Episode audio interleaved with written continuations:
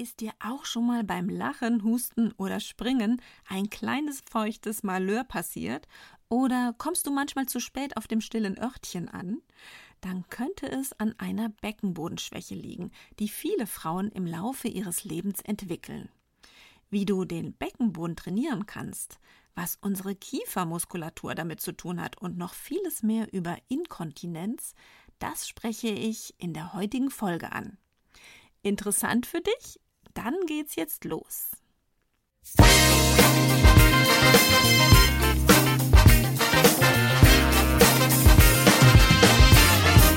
Das ist euer Podcast für die Frau 40 plus. Hier geht es ums Abnehmen oder Gewicht halten, um die Wechseljahre Darmgesundheit und Achtsamkeit.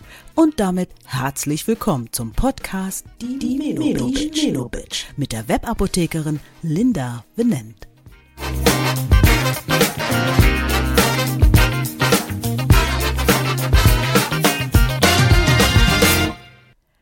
Was du bei einer Beckenbodenschwäche tun kannst.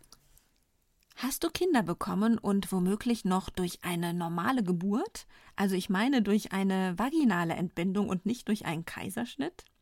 Dann weißt du sehr wahrscheinlich, was ich meine, wenn ich von Beckenbodentraining oder auch Beckenbodenschwäche rede. Denn ich glaube oder hoffe zumindest, dass jeder Frau nach einer Entbindung ein Beckenbodentraining angeboten wird aber nochmal von Anfang an. Der Beckenboden und seine Muskulatur ist ein wenig schwierig zu finden oder zu erspüren, wenn man sich über ihn noch keine Gedanken gemacht hat. Und natürlich haben sowohl Männer als auch Frauen so ihre lieben Problemchen mit dem Beckenboden, doch Frauen mal wieder mehr als Männer. Und spätestens, wenn man merkt, dass einmal beim Lachen oder Husten ein starker Druck auf die Blase entsteht oder sogar Tröpfchen Urin abgehen, dann weiß Frau oder Mann so ungefähr, worum es geht und dass Zeit zum Handeln ist.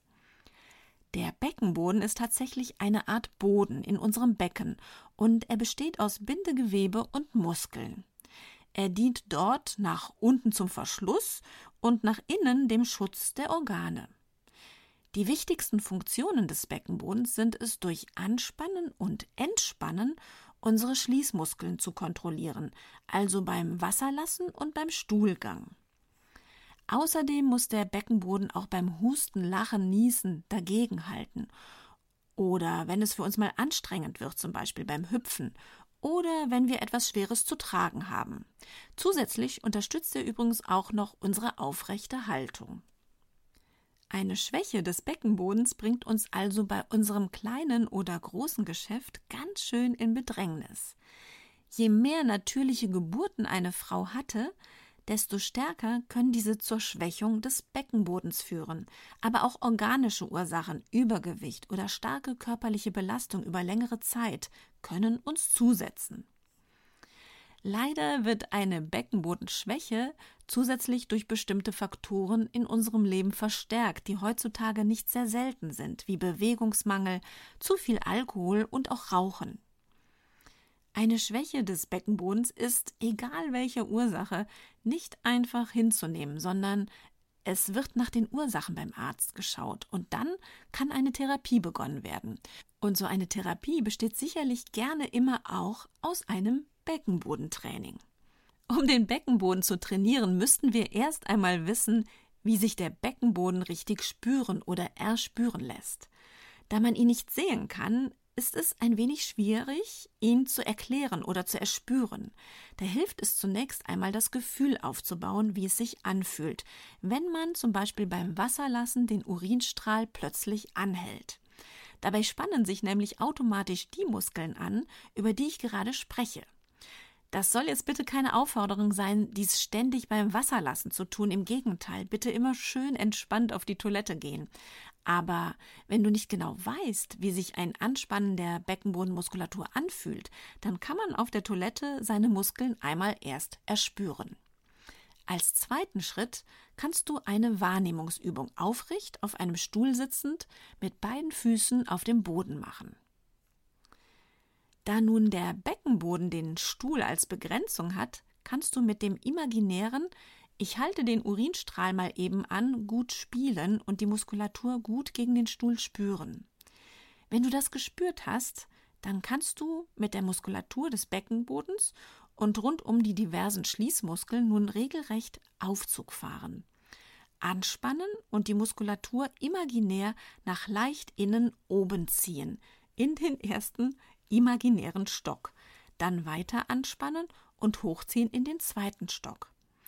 Ich weiß nicht, wie viele Stockwerke du schaffst, aber ich hoffe, du kannst dieses Bild mit deiner Muskulatur nachempfinden und umsetzen.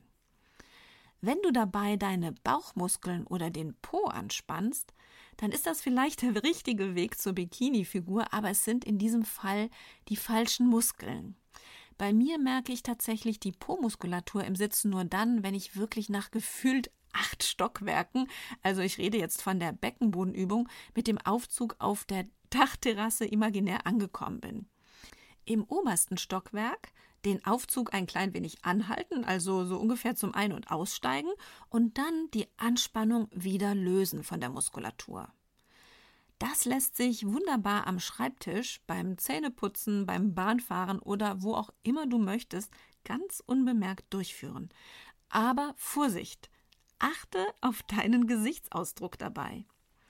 Damit der nämlich nicht so aussieht wie ich sitze gerade ganz konzentriert auf der Toilette, kommt noch die richtige Atemtechnik ins Spiel. Wie bei jeder Muskelanspannung, das kennst du vielleicht, ist auch die Atemtechnik beim An- und Entspannen des Beckenbodens wertvoll. Das Zwerchfell hängt eng mit unserem Beckenboden zusammen.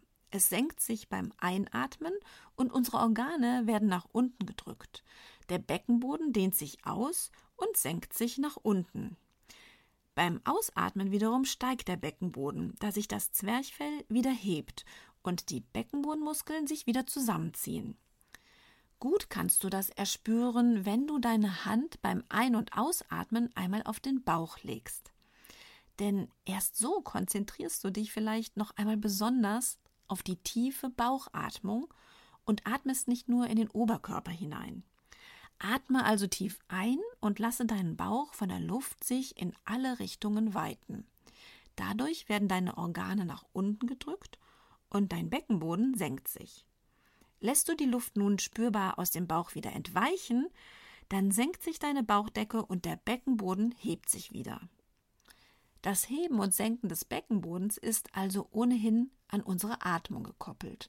Halten wir aber die Atmung an, kann unser Beckenboden nicht gut arbeiten und es kommt zu dem leicht dämlichen, unentspannten Gesichtsausdruck la Toilettengang. Werden dann noch zusätzlich die Lippen verbissen aufeinander gepresst, also ich bin in Gedanken noch beim imaginären Toilettengang, dann hat unser Becken es doppelt schwer zu entspannen. Gesichtsmuskulatur entspannen. Das ist nicht nur Bestandteil von Geburtsvorbereitungskursen, sondern auch später bei der Beckenbodengymnastik fester Bestandteil von Übungen. Mit unseren Kiefergelenken sind nämlich mehr als 30 Prozent aller motorischen Nerven verbunden und so sind auch Anspannungen im Kiefergelenk im ganzen Körper spürbar, vor allem auch am Beckenboden. Ich habe also nicht schlecht gestaunt, als mir bei einem verschobenen Wirbel im untersten Lendenwirbelbereich in der osteopathischen kraniosakralen Therapie mir zunächst manuell mit sanften Griffen in die Mundhöhle die Verspannungen im Kieferbereich gelöst wurden, was große Auswirkungen auf mein Becken hatte. Und so ist es auch bei allem, was unseren Beckenboden betrifft. Lass den Mund locker und lieber leicht offen, denn dann presst du auf keinen Fall die Lippen oder die Zähne aufeinander. Wenn du zum Beispiel eine schwere Kiste anheben musst, dann wissen wir eigentlich alle, dass wir zur Entlastung unseres Rückens mit geradem Rücken in die Knie gehen sollen, um die Kraft aus den Beinen zu holen und nicht aus dem Rücken. Doch oftmals wird aus Gründen eben dieser großen Last, die wir heben wollen, mal eben die Luft angehalten und es werden sogar die Zähne aufeinander gepresst. Das Zusammenspiel aller Muskeln funktioniert aber wesentlich besser, wenn du das Atmen nicht vergisst und dabei einfach den Mund leicht geöffnet lässt. Denn so entspannen deine Kiefernmuskeln und dein Beckenboden wird es dir wirklich danken. Ist dir beim Husten oder Niesen oder beim Hüpfen zum Beispiel auf dem Trampolin schon mal im wahrsten Sinne des Wortes das Herz in die Hose gerutscht, also ein Tropfen oder Schwall Urin? Es entsteht ein enorm hoher Druck plötzlich im Bauch, der bei einem reflexartigen Vorbeugen des Oberkörpers, denn so machen wir es ja beim Husten oder Niesen, noch zusätzlich verstärkt wird. Heißt, ein krummer Rücken drückt unsere Organe Richtung Beckenboden und dieser ist nicht sehr erfreut darüber, neben der Erschütterung des Niesens oder Hustens sich auch noch mit unseren Organen auseinandersetzen zu müssen. Wenn du demnächst also Personen beobachtest, die beim Husten oder Niesen sich nicht zusammenkrümmen, sondern nach oben an die Decke oder über ihre Schultern nach hinten schauen, dann weißt du, dass sich hier gerade jemand ganz besonders liebevoll um seinen Beckenboden kümmert und diesen entlastet. Also Haltung bewahren, meine Damen, nicht zusammenkrümmen. Sich seitlich im Liegen zusammenkrümmen, um sich dann aufzusetzen, das wäre allerdings die richtige Maßnahme, um aus dem Liegen zum Stehen zu kommen. Denn um aus dem Liegen über die Bauchmitte direkt ins Sitzen zu kommen, dafür müssen wir unsere Bauchmuskeln unheimlich anspannen, was unseren Beckenboden wieder nicht so erfreut und nach unten drückt. Wer einen noch nicht ganz so trainierten Beckenboden hat, der rollt sich also aus dem Liegen lieber erst in die Seitenlage und kommt über die Seite ins Sitzen und dann zum Aufstehen. Das heißt umgekehrt auch, extreme Bauchmuskelübungen über die Mitte wie Sit-ups sind ebenfalls ein No-Go bei einem geschwächten Beckenboden. Aber da gibt es ja auch noch genügend weniger beckenbodenbelastende Bauchmuskelübungen anstelle von Sit-ups.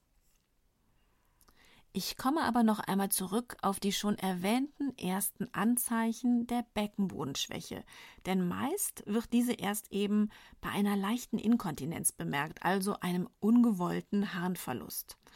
Und da ungefähr jede vierte Frau von einer Inkontinenz betroffen ist, wird es Zeit, dass das Tabuthema Inkontinenz noch zusätzlich ein klein wenig entstaubt wird. Unsere Blase ist ja ein wunderbares Sammelorgan und kann bis zu einem Liter Harn aufnehmen. Unseren Drang, uns zu entleeren, bekommen wir allerdings schon bei 150 bis 300 Milliliter Füllung. Die Blasenmuskulatur zieht sich zusammen, wodurch sich die Harnröhre erweitern kann und die Harnblase entleert wird. Verlieren wir die Kontrolle über den Entleerungsdrang oder über den geordneten Ablauf der Entleerung, dann geht schon mal etwas daneben. Und möglicherweise ist ein Beckenbodentraining nicht immer alleine ausreichend. Wichtig ist da immer einmal abzuklären, welche Ursachen die Inkontinenz hat. Und in der heutigen Folge beziehe ich mich, wenn ich über Inkontinenz spreche, ausschließlich auf Harninkontinenz, nicht auf Stuhlinkontinenz. Die schon besprochene Schwäche der Beckenbodenmuskulatur führt unbehandelt oder untrainiert zu einer sogenannten Belastungsinkontinenz also Belastungen wie Niesen, Lachen, auch angeborene Gewebsschwächen oder auch Verletzungen durch Operationen können die Ursache sein. Im Gegensatz zur Belastungsinkontinenz hat die Dranginkontinenz eher mit einer überaktiven Blase zu tun. Das Vollsein wird zu häufig als Signal gesendet. Ursachen können neurologische Erkrankungen wie Multiple Sklerose, Demenz, Parkinson oder ähnliches sein. Auch Nebenwirkungen von Medikamenten spielen eine Rolle. Die Überaktivität der Blase kann aber auch durch einen äußeren Druck auf die Blase ausgelöst werden, wie Übergewicht oder Tumore. Von einer Tröpfelinkontinenz hingegen spricht man, wenn es nach dem Toilettengang immer noch ein wenig nachtröpfelt. Hier stellt sich dann die Frage, war die Blase wirklich vollständig entleert? Bei Frauen könnte aber auch wieder eine schwache Beckenbodenmuskulatur der Grund sein, während bei Männern eine vergrößerte Prostata oft zu finden ist. Es gibt noch viele verschiedene Formen und Mischformen von Harninkontinenz. Diese sind hier wirklich die häufigsten, die ich gerade angesprochen habe. Ähm, nee, mir fällt noch ein, es gibt noch eine Form, die häufig auftritt, der nächtliche Harndrang oder auch Nykturie genannt. Bei diesem Harndrang kommt es zwar nicht gerade zu unkontrolliertem Harnverlust, aber aber die Blase reagiert ebenso überaktiv und die Nachtruhe ist natürlich empfindlich gestört. Um die korrekte Therapie zu finden, wird ein Arzt für die Diagnosestellung gegebenenfalls ein Miktionsprotokoll schreiben lassen, also ein sogenanntes Pipi-Tagebuch. Es geht hier um Uhrzeit, Trinkmenge, Harnmenge, wie stark war der Drang, hat Harnverlust stattgefunden, werden Hygieneeinlagen getragen und mussten diese gegebenenfalls gewechselt werden. Es finden Organuntersuchungen statt und Verletzungen werden abgeklärt. Urintests schließen den Drang aufgrund einer Blasenentzündung aus und auch Husten wird simuliert, um die Belastung des Beckenbodens zu testen. Bei der Diagnose Inkontinenz und ihrer Behandlung geht es dann schlussendlich um den Erhalt der Lebensqualität, das Teilnehmen in und an allen gewünschten Lebensbereichen. Hierzu zählen in der Therapie sicherlich zunächst als Sofortmaßnahme Hilfsmittel wie Inkontinenz und Hygieneartikel, die nicht nur Sicherheit vor dem unkontrollierten Ereignis geben, sondern auch unangenehme Gerüche binden können. In manchen Fällen werden bei organischen Gründen Operationen nötig sein. Meistens können jedoch ganz konservative Methoden zum Ziel führen. Das heißt, hier ist die oder der Betroffene vielfach zwar mit Unterstützung, aber selber in der Pflicht, nicht nur mit Beckenbodentraining. Ein großer Punkt ist auch, das gegebenenfalls vorhandene Übergewicht zu reduzieren, damit dem Beckenboden der ständige Druck genommen wird. Bei einer überaktiven Blase hilft vielfach auch ein spezielles Toilettentraining, mittels Toiletten- oder Trinkprotokoll die Blase zu trainieren. Eine Blase kann nämlich wieder lernen, dass sie leistungsfähiger wird.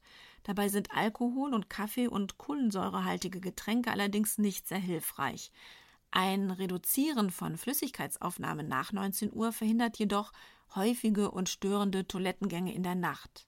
Einen Vordruck eines Toilettenprotokolls mit Trainingstipps von der Deutschen Kontinenzgesellschaft habe ich dir in den Shownotes einmal verlinkt.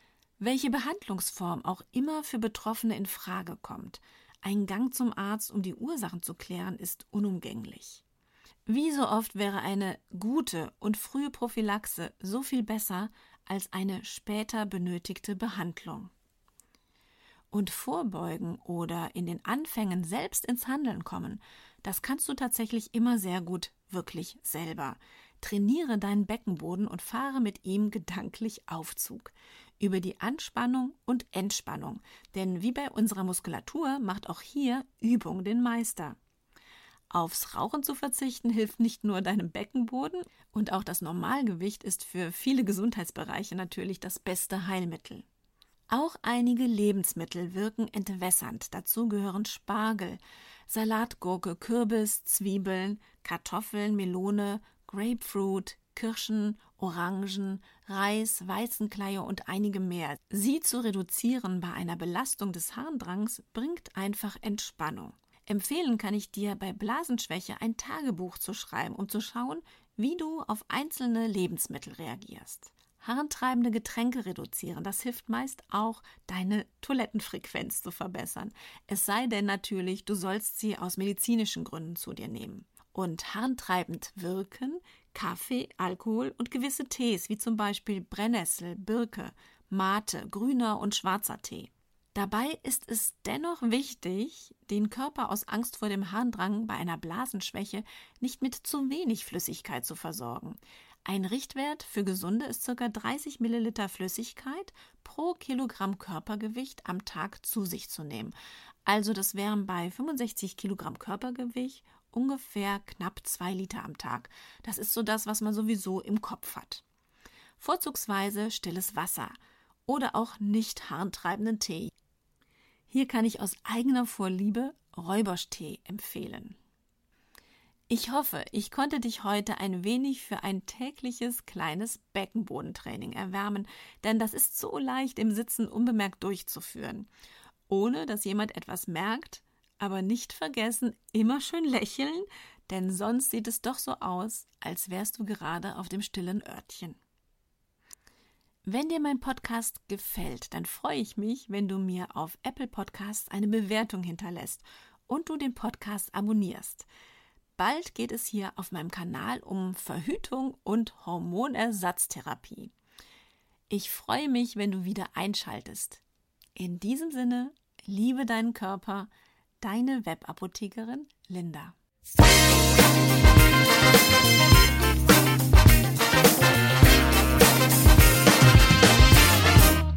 Das war der Podcast Die Menobitch. Fortsetzung folgt.